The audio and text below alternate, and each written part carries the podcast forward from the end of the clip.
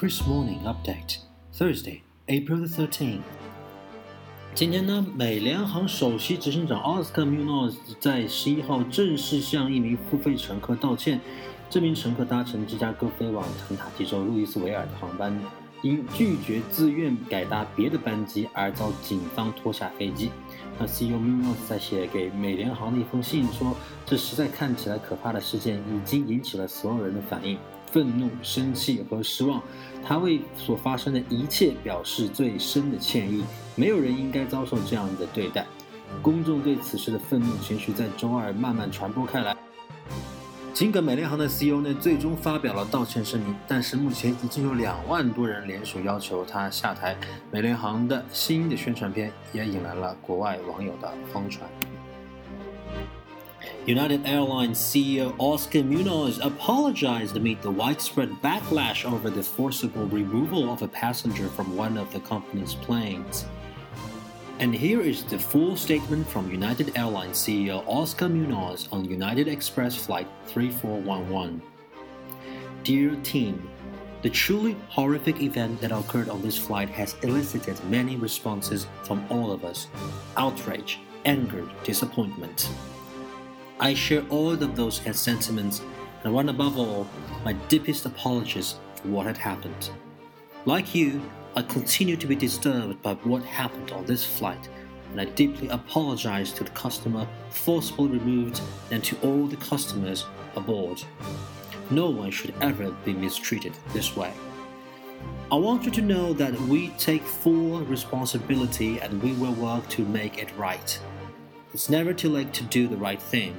I've committed to our customers and our employees that we are going to fix what's broken so this never happens again.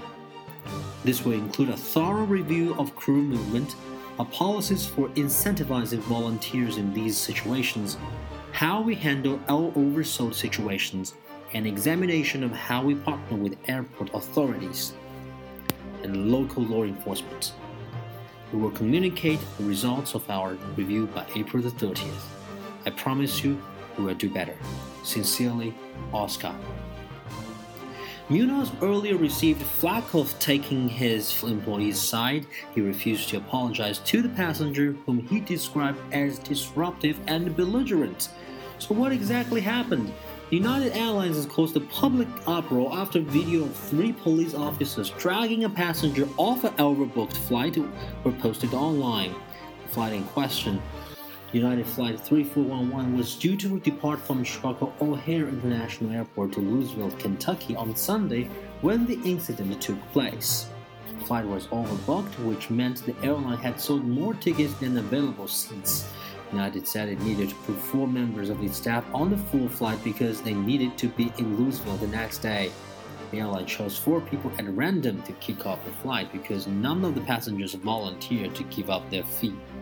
United Airlines CEO Oscar Munoz on Wednesday ate his words and tweets in the wake of the controversial treatment of a passenger in what has been called a PR fiasco, appearing in his first on camera interview since the incident.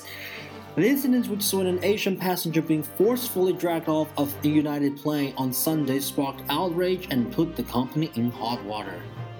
Munoz was widely criticized for his response after the company's stock lost as much as 4% on Tuesday, and protests online and offline continued to gain global traction and attention. Munoz followed up a statement seen as a more in depth apology, saying, No one should ever be mistreated this way. As more people added their voice to the growing anger surrounding the incidents, there were even calls for Munoz to resign. CEO said he has no plans to resign and called the issue a system failure, indicating that international airlines do not have a complete system that can provide frontline managers with more tools to deal with such situations. When asked whether Dao was at fault in any way, he totally changed his attitude, replying, No, he can't be. He was pay- a paying passenger sitting on our seat in our aircraft, and no one should be treated that way. Further, Munoz promised that the United will not use law enforcement to remove onboard passengers in the future, and such an incident will never happen again. You saw us at a bad moment, this, and this can never, will, and never happen again on United Airlines flight. That's my premise, and that is my promise, said Munoz. When all is said and done, there's only one thing we should wish. That is, the airlines, whether it's United or otherwise, should treat their customers at least as human beings in the very first place. This is Kris Morning Update on a lovely Thursday morning. Stay tuned for our version on the 14th.